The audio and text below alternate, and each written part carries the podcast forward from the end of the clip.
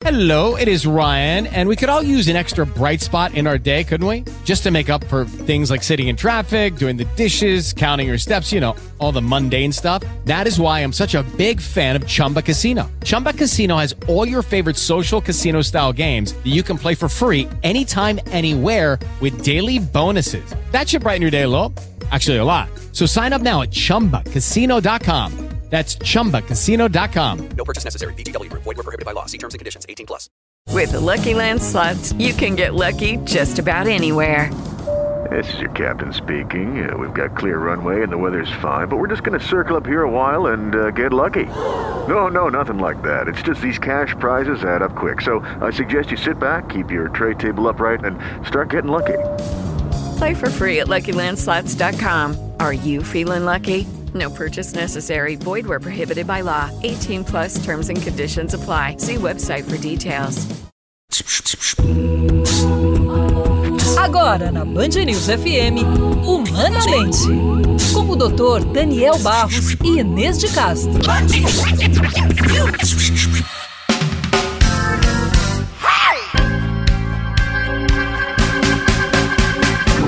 Olá, está começando o podcast do Humanamente, o programa da Band News FM que coloca você para pensar. Eu sou Inês de Castro, a jornalista da Band News FM, e junto com o psiquiatra Daniel Barros, eu apresento todas as semanas o programa Humanamente, que fala sobre saúde mental. Todas as semanas a gente escolhe um tema para debater, para discutir, para esclarecer. E agora o nosso programa também está disponível, pode ser acompanhado também nessa versão podcast. Além da gente disponibilizar Humanamente no nosso site, o bandnewsfm.com.br, você pode ouvir o programa no Spotify. Você pode acessar pelo bandnewsfm.com.br ou você pode procurar o termo Humanamente na busca do aplicativo. Todos os sábados, quando o programa vai ao ar na Band News FM, ele também vai estar disponível na nossa versão aqui no Spotify, na versão podcast, ou seja, você vai ter muitas opções para nos acompanhar, para acompanhar os debates que a gente faz no Humanamente sobre saúde mental. Olha, são muitos temas, todos eles ligados ao nosso comportamento, à saúde da nossa cabeça, que é tão importante. Hoje em dia se fala tanto desse assunto. Então, agora você tem também mais uma possibilidade de acompanhar humanamente. Vou te lembrar também que a gente grava o nosso programa Humanamente no auditório do Instituto de Psiquiatria do Hospital das Clínicas de São Paulo. E a gente sempre convida um médico, psiquiatra, os psicólogos, especialistas em doenças mentais, eles que têm as especialidades para falar sobre cada tema, e eles vão lá participar com a gente. Nessa gravação, nós também temos uma plateia. A plateia participa conosco, faz as suas perguntas, as suas interações, como você vai acompanhar daqui a pouquinho ao longo do programa. Se você está em São Paulo, você quer participar, pode participar. Já fica aqui o nosso convite, fica ligado na nossa agenda que a gente disponibiliza no site da Band News FM para você saber quais são os dias das gravações, os temas que a gente vai discutir. Só lembrando que você não precisa pagar nada, viu? Não precisa se inscrever, não precisa mandar nenhum e-mail, é só você chegar lá no auditório do Instituto de Psiquiatria, dentro do complexo do HC, no bairro de Pinheiros, em São Paulo. É só acompanhar, ver lá qual vai ser o dia da nossa gravação. Começa sempre a partir das 8 da manhã, vai até mais ou menos meio-dia. É só chegar, sentar e participar, fazer as suas perguntas, fazer a sua interação com os médicos, com o Dr. Daniel Barros, comigo, Inês de Castro. Bom, hoje, Humanamente vai falar sobre depressão, que é um dos temas ligados à saúde mental que tem levantado muito debate, muita discussão, muita curiosidade e é um tema que ainda está rodeado de muitas dúvidas, então a gente vai tentar esclarecer algumas dessas dúvidas. Vamos falar sobre o diagnóstico dessa doença, sobre as possibilidades de tratamento com remédio, sem remédio. Então, a partir de agora, você fica com Humanamente da Band News FM, que está disponível na versão podcast. Até 2020, a depressão será a principal doença incapacitante do mundo. 120 milhões de pessoas sofrem de depressão no mundo. Hoje, 11 milhões são brasileiros. 850 mil pessoas morrem todos os anos em decorrência dessa doença. Com números assim tão vultuosos, é óbvio que os cientistas, os pesquisadores em todo o mundo têm se debruçado sobre esse tema, investigando sobre novas drogas, novos tratamentos para conter a depressão, para deixar os tratamentos mais eficientes. Vamos falar então sobre os tratamentos para depressão hoje aqui no Humanamente, o programa de auditório da Band News FM que coloca você para pensar. E que é comigo Inês de Castro com o psiquiatra Daniel Barros. O nosso programa, você sabe, é gravado uma parceria aqui com o Instituto de Psiquiatria do HC da USP. A gente grava com a presença da plateia, que hoje vai participar e vai trazer os seus questionamentos, as suas dúvidas aqui para contribuir com, os, com, com o nosso programa. Daniel, a depressão, ela ainda é, ainda é confundida com tristeza, é uma doença difícil de entender. A gente bate nessa tecla do estigma porque é muito importante se derrubar esse preconceito, ultrapassar essa barreira para conseguir tratamentos que sejam mais eficientes, que afetem positivamente esse número tão expressivo de gente que sofre de depressão, né? Muito interessante nesse trazer a, a questão de a gente combater o estigma para conseguir fazer pesquisa, né? Porque de fato, se a sociedade não entende que a depressão é uma doença, uma doença como outra qualquer, né, com suas é, particularidades, claro, mas que não é só uma tristeza, não é só uma coisa passageira, não é, um, é, não é só um, um, uma frescura, que nem muitas vezes se pensou. Como é que a sociedade vai financiar pesquisas novas sobre é, o tratamento? Se a gente não entender que isso é uma doença. Porque o dinheiro da pesquisa sai da sociedade de alguma maneira, ou sai do, do próprio governo, ou sai da, das indústrias que estão respondendo aí é, os anseios da sociedade, enfim. Então a gente precisa entender de fato que é uma doença que não é frescura e que precisa de múltiplos tratamentos. Muitas vezes, uh, quando a gente fala em tratamentos para depressão, algumas pessoas já apontam o dedo e falam assim, ah, o psiquiatra aí falando que só tem que dar remédio, etc. Não, longe disso. A gente tem que pesquisar também qual terapia funciona, qual não funciona, é, qual tipo de, de, Se atividade física funciona, se não funciona, se tem alguma modalidade esportiva que faz que é melhor que a outra. Imagina, se a gente conseguir uh, provar que, sei lá, corrida é melhor do que boxe, sei lá, estou chutando aqui, né? Então, acho que a gente tem que pesquisar em múltiplos níveis e a gente só faz isso se a gente entender que isso é uma doença de fato. E quanto mais a gente fala do tema, mais fácil fica tirar todas essas nuvens que envolvem o tema, né, Daniel? Bom, para falar sobre a depressão, os novos tratamentos, as condutas que estão sendo adotadas hoje em dia, está conosco aqui no Humanamente hoje o nosso convidado, o Dr. Fernando Fernandes, que é psiquiatra, coordenador do Ambulatório Integrado de Unipolares do Programa de Transtornos Afetivos do IPQ. É isso mesmo, né, doutor? Sim, isso mesmo. Acertei. São tantos nomes, eu sempre tenho que checar, né? Mas às vezes eu tomo bronca aqui dos nossos convidados. Já aconteceu. Eu não sou mais essa pessoa. Vamos falar um pouquinho sobre as novidades no tratamento de depressão. Eu quero começar pedindo que o senhor faça um histórico aí dos tratamentos de depressão para depressão, uma espécie de uma linha do tempo, porque ela foi descrita pela primeira vez no século XX, portanto não é algo tão antigo assim. É uma doença que a gente pode até chamar de recente não sei se estou equivocado ou não. Como é que era e como é que evoluiu o tratamento para depressão? Bom, antes de tudo, obrigado pelo convite, Inês, Daniel. É, olá a toda a plateia aqui presente, aos ouvintes. Né? É, na verdade, depressão é uma doença descrita há milênios já, né? obviamente com outros nomes. Uma curiosidade, né? o primeiro tratado de medicina que se atribui a Hipócrates, na verdade um compilado de escritos, já trazia a depressão traziam cinco doenças psiquiátricas eram descritas e uma delas é a depressão.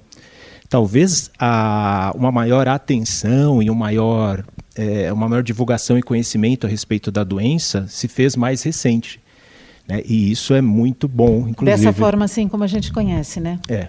Na verdade, até o próprio desenvolvimento dos remédios mudaram o nosso entendimento sobre a depressão, né? É, exatamente. Né? Fazendo um histórico, as primeiras medicações que provaram alguma eficácia na depressão surgiram nos anos final dos anos 50 e começaram a ser testadas de forma mais efetiva e de forma mais ordenada nos anos 60, né? E como o Dr. Daniel falou, é, o mecanismo de ação dos remédios que tratavam a depressão ajudaram a entender um pouco sobre a fisiopatologia da depressão. É, os remédios que mostraram alguma eficácia na depressão, eles agiam nos, é, no metabolismo de alguns neurotransmissores, né? principalmente serotonina, noradrenalina e, em menor grau, dopamina.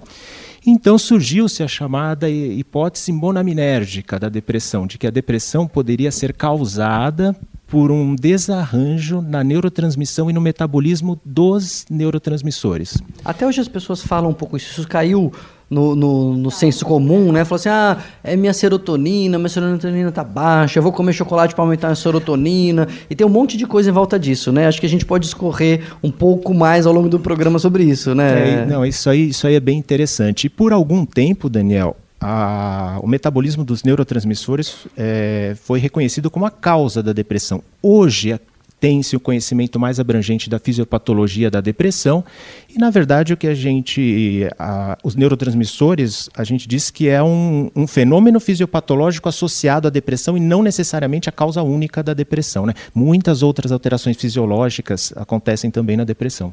Acho que só para o ouvinte entender, veja se essa ilustração está correta.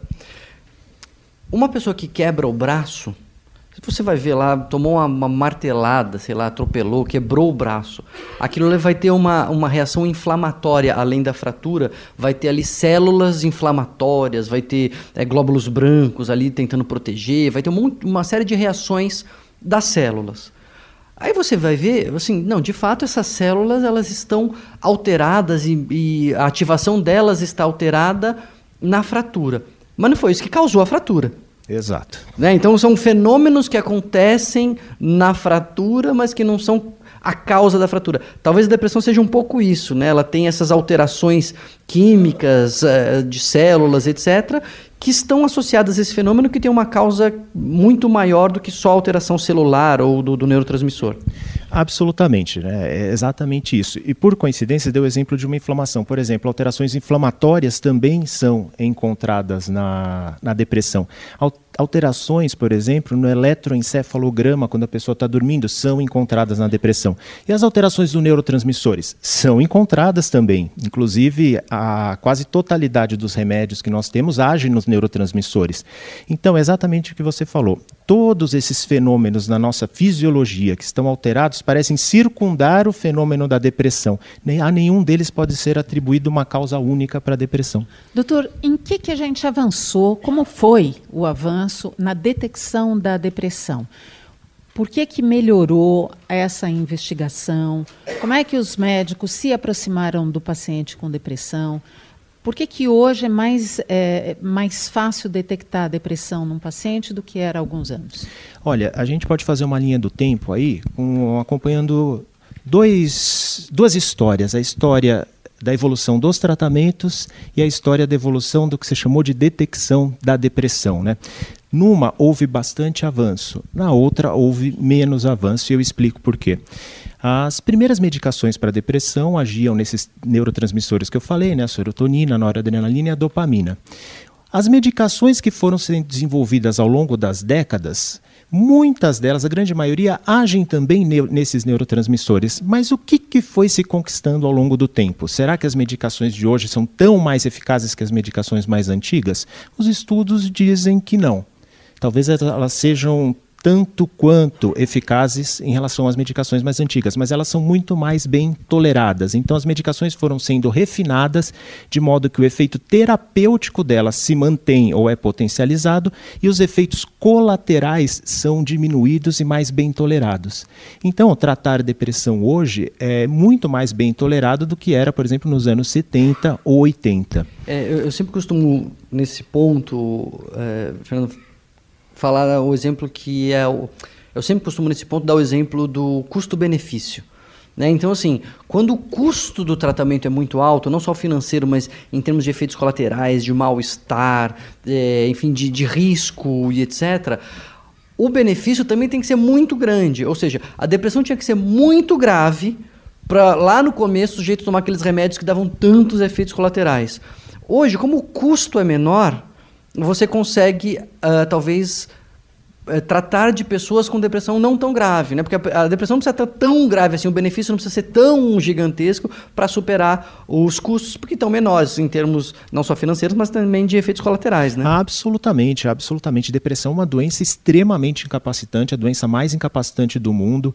Os prejuízos vão se avolumando enquanto a pessoa não trata a depressão com risco de suicídio, risco de cronicidade, que vai fazer a pessoa ter um menor desempenho em todas as áreas da vida, área acadêmica, área de relacionamentos, no trabalho. Então, os prejuízos da depressão são muito grandes, os efeitos colaterais hoje são perfeitamente toleráveis, né?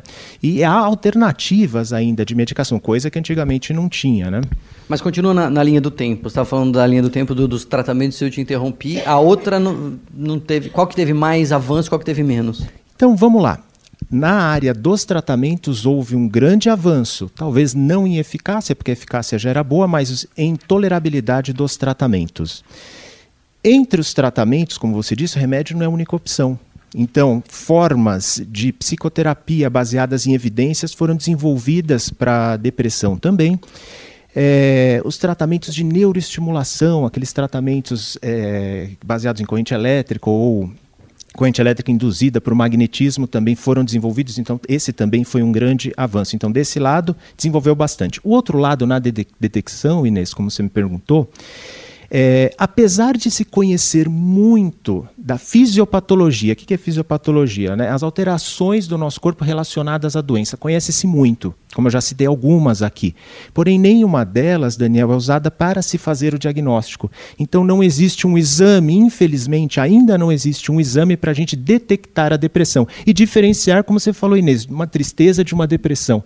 Né? Há algumas doenças que falam assim, poxa, eu estou me sentindo, não sei, minha articulação está doendo, será que eu quebrei quando eu caí e bati no chão? Tem um raio-x que pode comprovar se houve uma fratura óssea ou não, se aquela dor é só uma dor, né, pela, pela, pela pancada, ou se houve uma fratura. Em depressão não existe ainda esse exame. Portanto, a detecção da depressão, como você disse, o diagnóstico, ele é clínico. Precisa de um profissional bem treinado para ver os sinais, principalmente os sintomas da doença, e aí sim fazer o diagnóstico e instaurar o tratamento. No mapa da depressão, é, imagino que aqui no Brasil a gente tenha isso, uma definição de quem é mais afetado pela doença. São mais homens, são mais mulheres? Qual é o grupo que, que tem sido mais afetado pela depressão?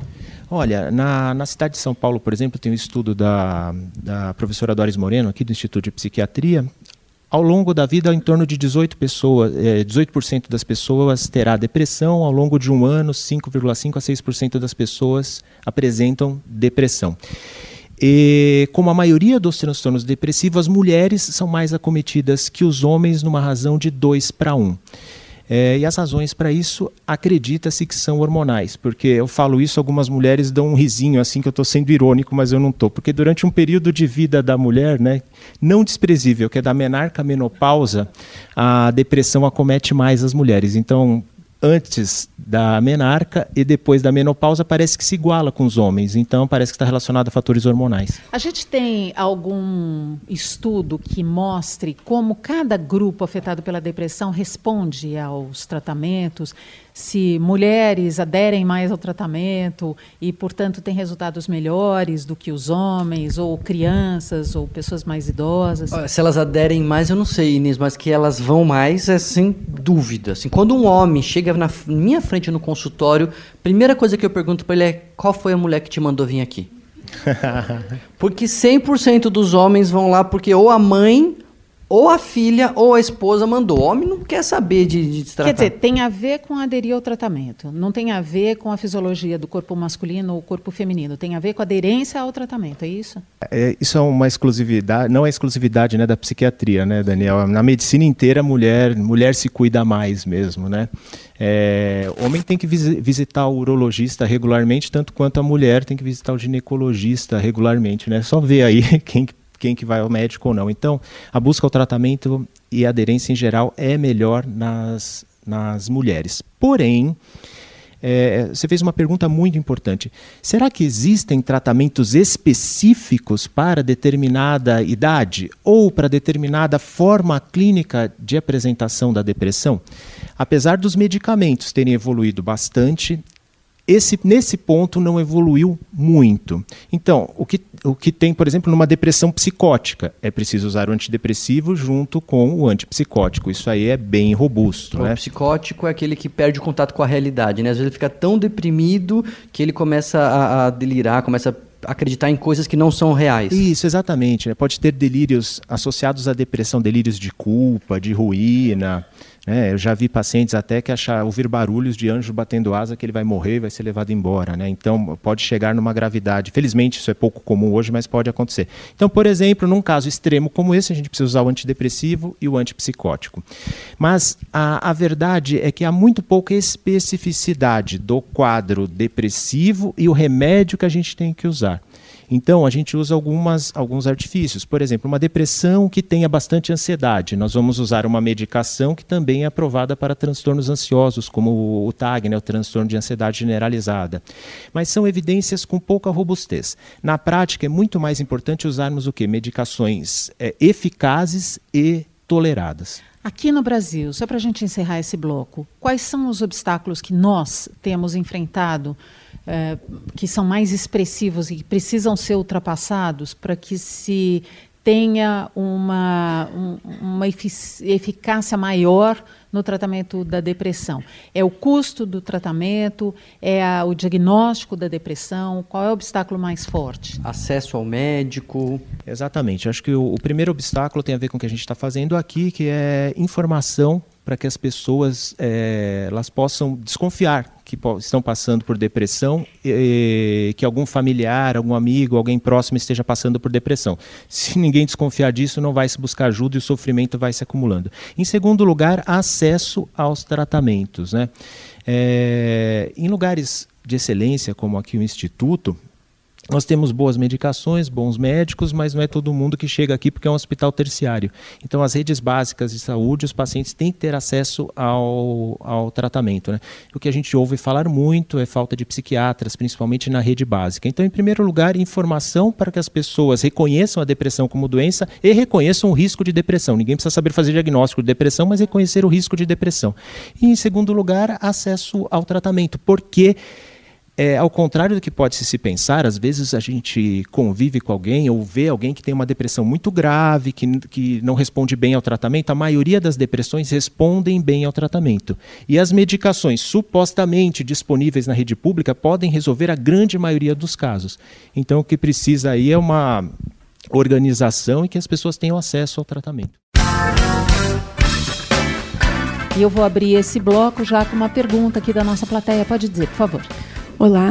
Hello, it is Ryan, and I was on a flight the other day playing one of my favorite social spin slot games on chumbacasino.com. I looked over the person sitting next to me, and you know what they were doing? They were also playing Chumba Casino. Coincidence? I think not. Everybody's loving having fun with it. Chumba Casino is home to hundreds of casino style games that you can play for free anytime, anywhere, even at 30,000 feet. So sign up now at chumbacasino.com to claim your free welcome bonus. That's chumbacasino.com and live the Chumba life. No purchase necessary. VGW. Void were prohibited by law. See terms and conditions. 18 plus. A minha dúvida, eu não sei ainda se existe, se foi uma fake news, não sei mesmo.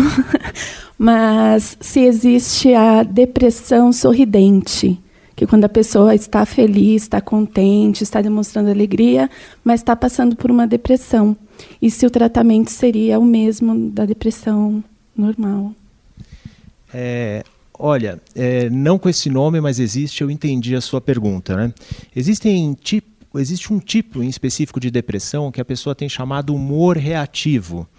E é um tipo de depressão que é mais subreconhecido. As pessoas acabam não percebendo, nem a pessoa, nem quem está ao redor percebe que essa pessoa está em depressão.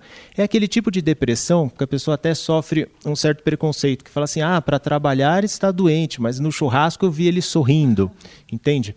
É, essa depressão hoje é conhecida como depressão atípica. Os, os relatos desse tipo de depressão vêm da década de 60.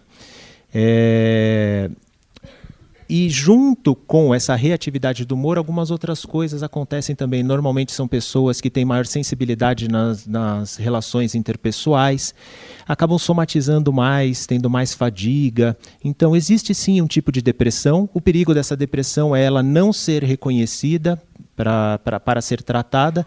E o que, que caracteriza essa tal depressão sorridente? É que o, a pessoa reage mais do humor, em contraposição à depressão melancólica, que a pessoa reage bem menos do humor. Aquela pessoa que pode acontecer o que for, ela continua com aquela face triste, sofredora. E nesse caso, doutor, é, é, ótima essa pergunta, porque nos dá a oportunidade de, de, de, discorrer também a respeito dos tipos de depressão, porque imagino que num caso como esse, da, do que ela chamou de depressão sorridente, né, que, que transparece muito bem a ideia do que deva ser essa doença, como é que o médico faz esse diagnóstico, identifica que uma pessoa possa estar sofrendo de depressão, se quase nenhum traço dela evidencia isso? É, olha, então, primeiro o médico precisa ter um bom treinamento. Existem sintomas nucleares que caracterizam o diagnóstico da depressão. E existem os chamados subtipos clínicos, porque depressão é uma doença extremamente heterogênea. Então tem isso, né? É, para se fazer o diagnóstico de depressão, entre os sintomas nucleares são humor deprimido ou tristeza e às vezes a pessoa nem tristeza tem, mas ela tem a chamada anedonia, ou perda da capacidade hedônica, perda da capacidade de sentir prazer. Então há depressões que a pessoa fala: Eu não estou triste, mas nada mais me alegra, as coisas que antes me distraíam, me faz, davam prazer, agora não dão mais prazer. Associado a esses sintomas, uma série de outros são usados para se fazer o diagnóstico, né? tais como é, sentimento de culpa, alterações no sono, alterações no apetite pensamentos é, negativos, até pensamentos suicidas são usados. Existe uma série de critérios que o médico usa, que são os sintomas chamados nucleares da depressão. Os principais sintomas da depressão, que depressão é um quadro muito abrangente. A pessoa não precisa ter todos os sintomas da depressão para se fazer o diagnóstico. Acho que é isso que é importante o ouvinte né, entender, que existe um, um grande grupo de sintomas e nem todo mundo vai ter todos. As, as, combinações são diversas, né? Olha, Daniel, se a gente fosse falar aqui, vamos falar sobre todos os sintomas da depressão, a gente ia até amanhã ia faltar tempo. Depressão é uma doença extremamente abrangente, até por isso que ela é bastante incapacitante, né? É, alterações físicas, psicológicas, enfim, as alterações são muitas, mas o, as estatísticas, os estudos ao longo do tempo, a observação ao longo do tempo, permite que a gente identifique alguns sintomas nucleares que são eixo da depressão para se fazer o diagnóstico. A partir daí, há diversos subtipos. Foi falado aqui da a colega aqui, né, ouvinte falou da depressão sorridente, é chamada depressão atípica, a depressão melancólica. Existem depressões que são muito importantes porque elas têm um, um valor prognóstico, né, é, para a vida da pessoa, por exemplo, a depressão pós-parto, ela é bastante importante. Então, é, há diversos subtipos. Importante assim, o quanto isso impacta na vida, na vida da pessoa, pessoa. isso que eu quiser. E dá para é, dividir em graus também, um grau mais leve, um grau médio, um grau intenso. Isso também é feito durante o diagnóstico. Sim, absolutamente. Né? Então, eu falei aqui dos subtipos quanto à apresentação clínica, o modo com que a depressão se apresenta. Aí existem a categorização quanto à gravidade, né? Leve, moderada, grave, grave, até com sintomas psicóticos, como o Dr. Daniel falou, da pessoa sair da realidade. E quanto ao curso, Pode ser episódica, pode ser recorrente, quando ela se repete ao longo da vida da pessoa, mais que três episódios ela é recorrente, ou ela pode ser crônica, quando ela se instala e não sai mais por mais de dois anos. Então, há diversos especificadores, quanto ao modo com que ela se apresenta, quanto à gravidade, quanto ao curso dela ao longo da vida da pessoa e quanto à resposta ao tratamento. Bastante abrangente mesmo. Sim. Mais uma pergunta aqui da nossa plateia, pode falar. Ah, bom dia, meu nome é Pedro. Esse estigma de psiquiatra, psicólogo, é coisa para maluco. Não, as pessoas não fogem muito do tratamento. Aí quando vê já está crônico o negócio, né? Que a pessoa, ah, no psiquiatra é coisa de maluco. E a pessoa está com uma depressão pouca, né? Aí aumenta de uma vez toda. É, esse é um, acho que o principal talvez o principal obstáculo para o tratamento, Pedro. Assim, as pessoas realmente terem preconceito e achar que não, não vou no psicólogo porque eu não sou problemático, eu não vou no psiquiatra porque eu não estou doido. E isso vem um pouco da nossa história recente de tratamentos mais eficazes, como a gente está falando ao longo desse programa, é, é, do século XX, de meados do século XX para cá, que a psiquiatria teve essa última revolução científica né, de tratamentos mais eficazes. Até então, De fato, o psiquiatra tinha pouco a fazer, tinha grandes hospitais e grandes manicômios aí que as pessoas ficavam internadas, que ainda deixam essa, esse estigma um pouco é, sobre a nossa área de atuação. Mas quanto mais informação a gente levar, mais a gente combate esse estigma, mostrando que psiquiatra não é médico de louco, psicólogo não é para quem é problemático, mas é para quem tem sofrimento emocional. Mais uma pergunta ali. Olá, meu nome é Anne e eu queria fazer uma pergunta sobre o diagnóstico. Igual, tem algumas doenças mentais que você que tem um tempo para o diagnóstico. Igual, para fechar o diagnóstico, vamos supor, de esquizofrenia tem seis meses. Para fechar totalmente são seis meses. A depressão, eu queria saber se tem algum tempo específico, porque igual você, você mesmo comentou, é, tem a depressão pós-parto, que, é uma, que é uma depressão que acaba passando, é uma, uma depressão que não dura algumas vezes por muito tempo. Como é feito o diagnóstico? Tem um tempo para você fechar o diagnóstico de depressão? Bom, são o, duas perguntas. E, existe um tempo. É, são necessários é, 14 dias com os sintomas apresentados na maior parte do dia, quase todos os dias. Então, no mínimo duas semanas. Mas até pelo motivo que o Dr. Daniel falou, pelo preconceito, pelo estigma, as pessoas retardam demais o tratamento, né? O Dr. Daniel está aqui, ele pode até fazer uma observação. É, invariavelmente, quando a pessoa chega num quadro depressivo, são meses, por vezes até anos, é, e a pessoa vem quando o quadro fica bastante grave, o sofrimento é bastante intenso, né? Então, na prática clínica, essas duas semanas aí, fica só no livro, que na prática os pacientes estão muito mais tempo depressivos. E quanto a, só finalizando que eu achei importante, quanto à depressão, periparto ou pós-parto, né? É, um certo blues, conhecido como blues perperal, que é um sentimento um sentimento de melancolia, enquanto sentimento, não enquanto doença, né? Desamparo, fragilidade da mulher ter nesse período é absolutamente normal, 80% das mulheres têm, e isso passa tranquilamente. Basta receber lá o apoio, etc., passa tranquilamente. Agora, quando os sintomas são mais graves e persistem, aí se faz o diagnóstico de depressão pós-parto. Tem uma, uma dificuldade adicional, eu acho, além do preconceito na, nas pessoas caírem a ficha que aquilo é uma doença, é que a maioria dos sintomas da depressão, de forma curta, pontual e leve, fazem parte da experiência humana. Né? Todo mundo sabe o que é ficar triste, todo mundo sabe o que é ficar sem energia, todo mundo sabe o que é ficar de mau humor, todo mundo sabe o que é não dormir bem uma noite, etc. E aí a gente, muitas vezes a pessoa um dia não dorme bem, outro dia está de mau humor, outro dia está irritada, e ela vai, vai explicando. Ah, não, mas é porque hoje eu briguei com a minha mulher, mas é porque hoje o chefe me deu bronca, mas é porque hoje eu tomei uma fechada no trânsito. E vai explicando ao longo de meses, até que cai a ficha e fala, mas espera aí, todo dia eu tenho motivo para não estar tá bem? Alguma coisa está errada, né? Então, essa é, é uma dificuldade adicional para o diagnóstico. É, tem paciente que no consultório tem esse comportamento depois de procurar ajuda, né? Depois, eu até brinco, às vezes, olha, se eu ficar aqui trancado no consultório, quieto, trabalhando, em meia hora arrumo um motivo para estar tá irritado, né? Motivo para a gente estar tá irritado, estar triste, sempre haverá. Mais uma pergunta ali, pode falar. É, bom dia, meu nome é Isabela e existe também casos que a depressão é emocional, não tem a ver com a química do cérebro.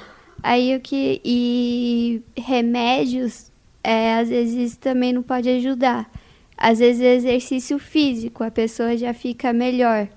Aí eu queria saber se tem tratamentos que não precisa de remédios para a Sim. pessoa ficar bem. Sim.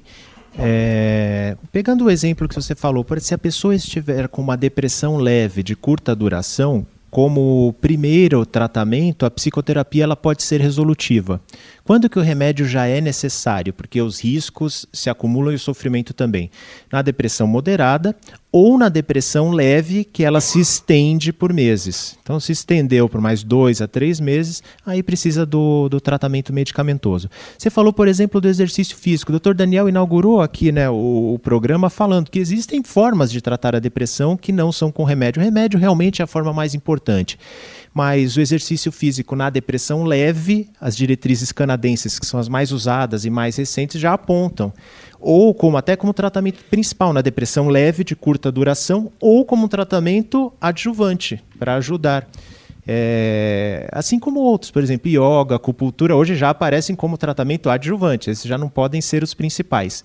Então, é, tudo, tudo pode ajudar tudo para o qual a gente encontra algum grau de evidência pode ajudar. A gente só tem que saber assim qual o tratamento principal e em que casos eles podem ajudar, como eu citei para você agora.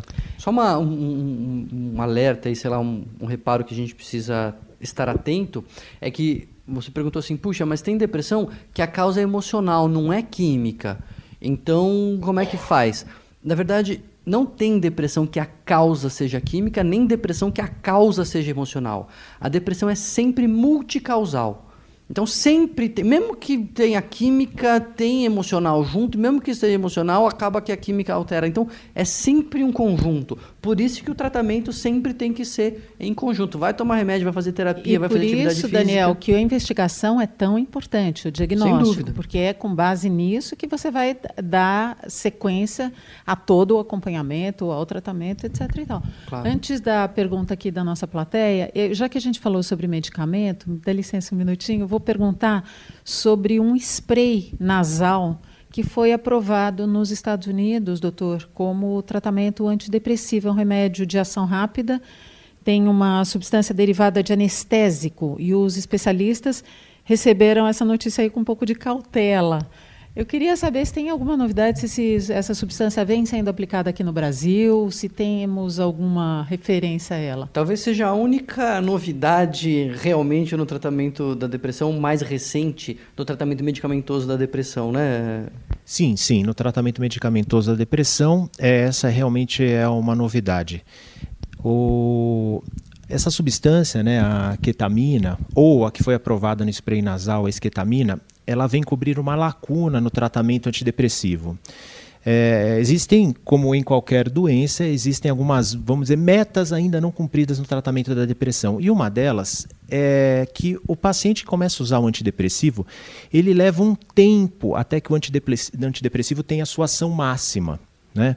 É, esse é um assunto que eu estudei bastante, foi até minha dissertação de mestrado.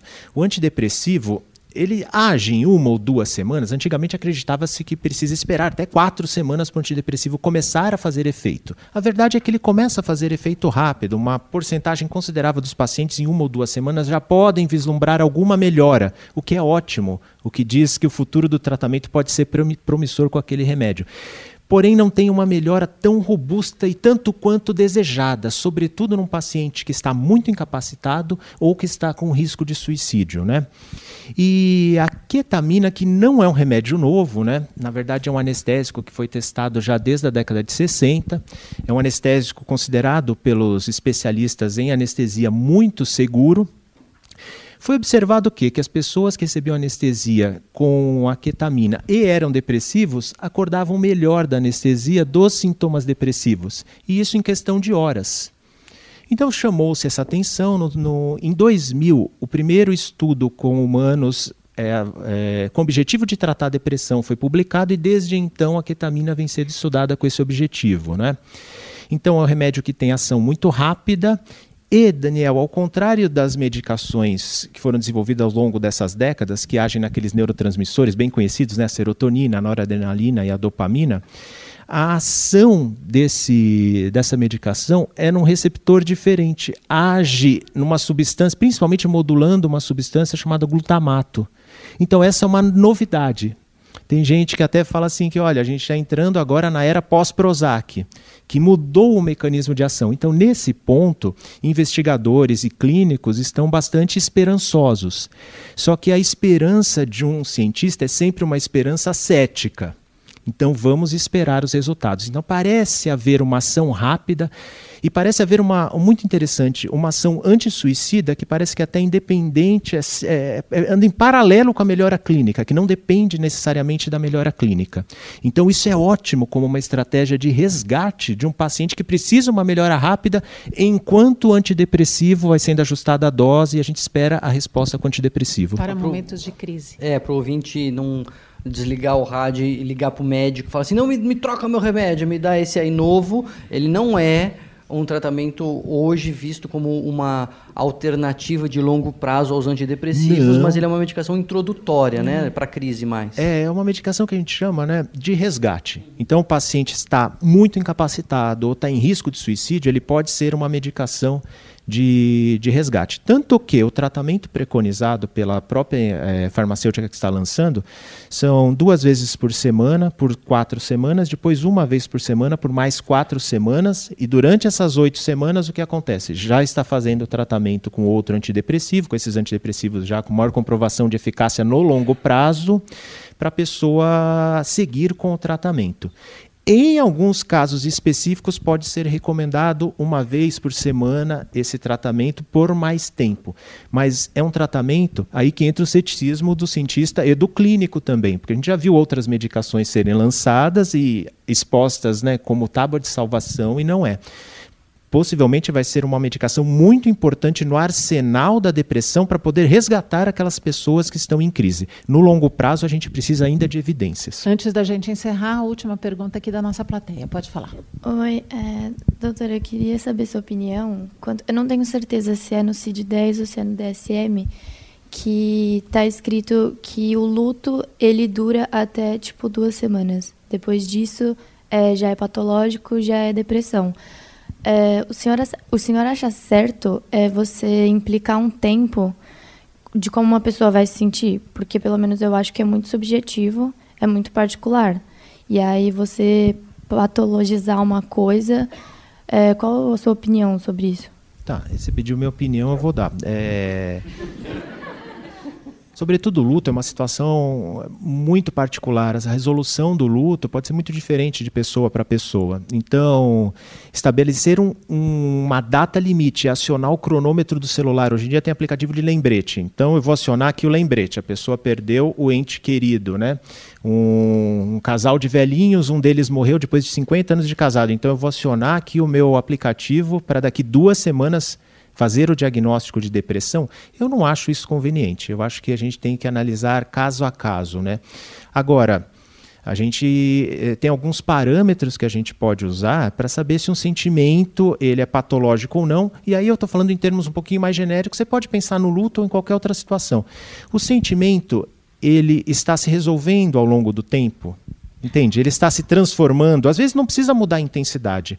Uma vez, desculpa se eu me estender um pouco, mas uma vez eu ouvi de um pesquisador chamado David Sheehan, um velhinho super simpático, super querido, e eu ouvi numa palestra dele que, falando sobre uma pergunta, respondendo uma pergunta parecida com a sua, ele falou: Faz 30 anos que eu perdi o meu filho. Esse sentimento nunca vai desaparecer. Ele se transformou. E ele fala: Não há um dia que eu não lembre do meu filho com saudade. Um dia, ele falou. Um velhinho já. Em 30 anos que eu não lembre do meu filho com saudade. Então a gente vai, se a gente for esperar esse, esse, se a gente for ter, vamos, expectativa que esse, que esse sentimento vai sumir, isso nunca vai acontecer. O sentimento se transforma, o grau de sofrimento é menor, ele se transforma, então e aí o luto passa. O sentimento está se transformando ou ele está aumentando ao longo do tempo? Entende? O sentimento está incapacitando a pessoa ou ela, apesar de tudo, está conseguindo tocar a própria vida, né? Qual é a qualidade desse sentimento? A pessoa sente que é, um, é, é uma angústia diferente do normal, ele fala, não, é uma tristeza muito grande, mas é uma tristeza normal. Como é que estão os parâmetros fisiológicos dessa pessoa? A pessoa está dormindo, a pessoa está se alimentando. Então a gente tem que levar uma série de fatores e nunca fazer do jeito que você falou, né? Vamos acionar o cronômetro e esperar. Passou, passou, não passou, não passou, vamos dar remédio. Essa é a minha opinião.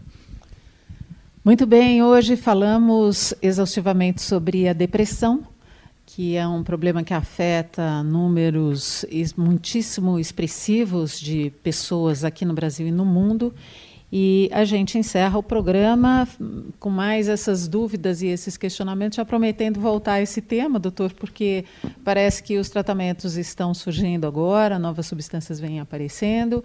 E, e, ainda existe muita dúvida e ainda muito estigma, né, Daniel? Ah, sem dúvida. E acho que esse é um tema que a gente vai voltar sempre. A gente vai voltar sempre. Aliás, essa é uma, uma característica da Band News. A gente insiste em temas de buraco de rua, a gente insiste em temas de enchente, a gente vai insistir no tema do estigma e da depressão até que esse buraco seja tapado também. Muito bem, quero agradecer ao doutor Fernando Fernandes que participou hoje conosco. Doutor, muito obrigada, foi um grande prazer. Eu que agradeço, foi um prazer estar aqui com vocês. Obrigado. Daniel Barros, meu parceiro, como sempre, sempre muito obrigada. Lembrando que semana que vem tem mais Humanamente aqui na Band News FM.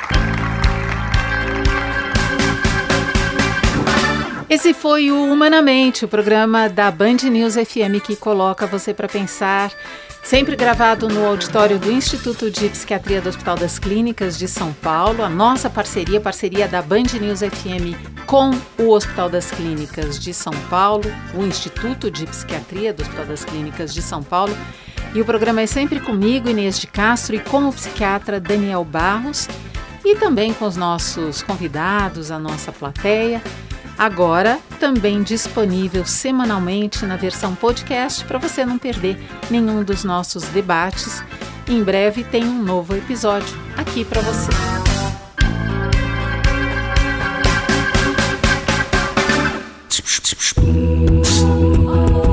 Você ouviu Humanamente na Band News FM.